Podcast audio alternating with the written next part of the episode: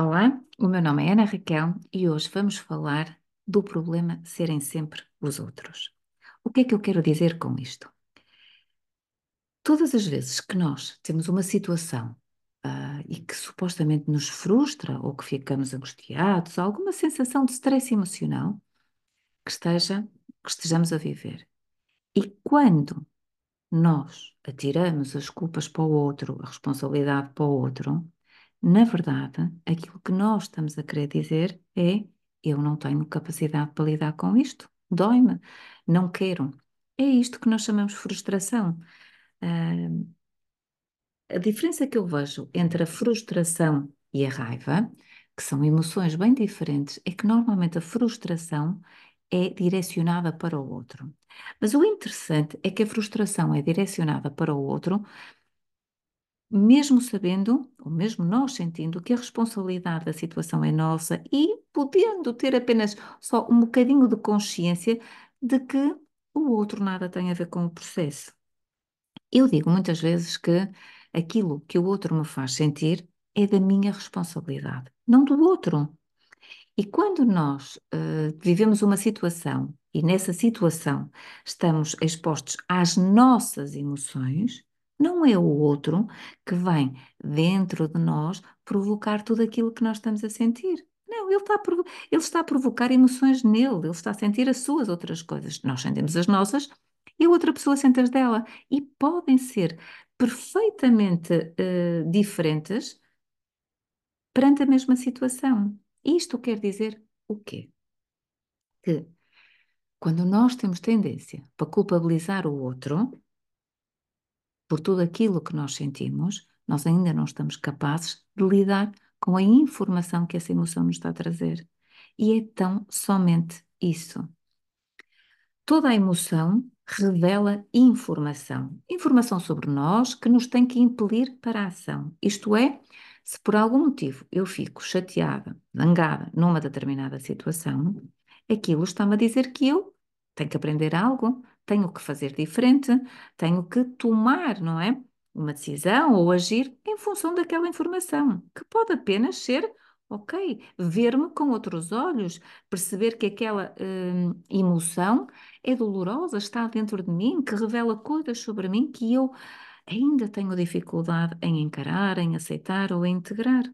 É apenas isso. O outro faz-nos o favor, e isto pode sempre parecer muito muito difícil de integrar, mas o outro faz-nos um favor de ser, no fundo, um personagem conosco, não é? Uh, naquela história, que de forma holográfica nos reflete e nos mostra algo que nós somos. Apenas isso. Quando, quando nós temos tendência, eu digo sempre atenção com, com o nome que chamam ao outro o nome que chamam ao outro, porque o nome que chamam ao outro revela sempre algo, uma sombra que nós temos em nós e não conseguimos aceder a ela.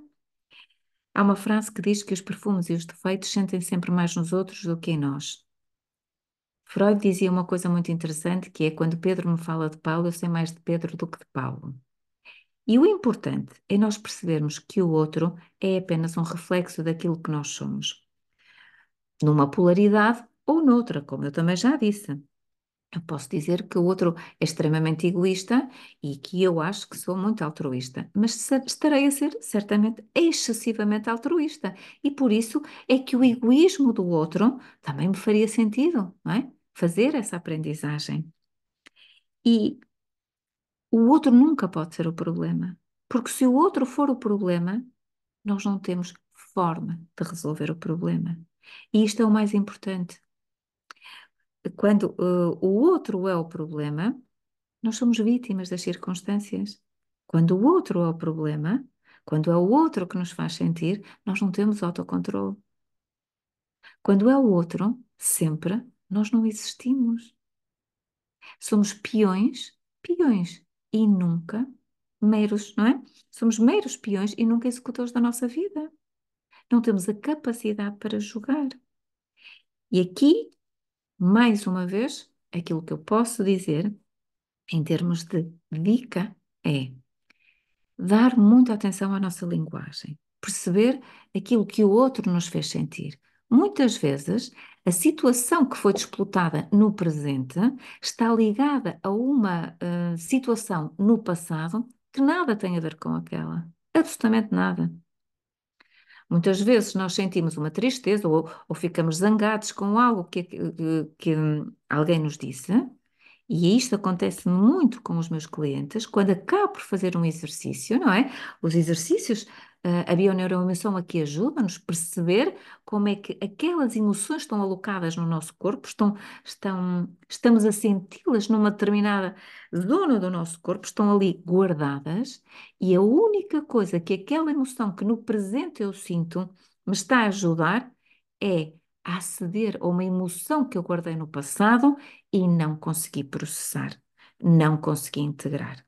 E por isso é que às vezes fazemos viagens no tempo acontece alguma coisa hoje e depois de percebermos que aquela situação que hoje acontece só está a jogar a nosso favor, só está a querer mostrar-nos algo que de forma inconsciente eu ainda guardo dentro de mim, vou lá atrás e percebo o que é que o que é que aconteceu, o que é que eu guardei e que não consegui processar. Arrumei para um canto. Estão a ver aqueles contadores chineses?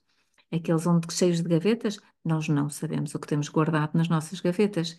E eu já assisti a hum, situações extraordinárias. Há coisas que são coisas major, coisas grandes, são emoções que nós guardamos e foram situações complicadas, realmente, e que a vida, ui, a vida a, a, a, tem uma forma hum, exuberante muitas vezes, mas sobretudo muito profícua, muito, muito abundante de nos mostrar aquilo que nós temos cá dentro. E são os nossos esquecimentos, são aquilo que, nos, que o outro nos faz sentir. Quando o outro vem apertar o nosso botão, não é? Carregar no nosso botão, aquele botão que nos faz sentir, é preciso ver que o botão é nosso e o botão já lá está. Portanto, aceder aos temas que estão guardados no nosso inconsciente é o que nos permite viver uma vida em liberdade emocional. Em liberdade emocional. Porque quando o problema são os outros, nós vivemos sem liberdade emocional. Porque estamos condicionados por tudo aquilo que os outros nos fazem sentir. E a primeira coisa, quando nós sentimos algo, é não atribuir a culpa ao outro. Não atribuir a culpa ao outro. Simplesmente pensarmos ou pararmos para, para nos perguntarmos para que é que aquilo nos está a acontecer?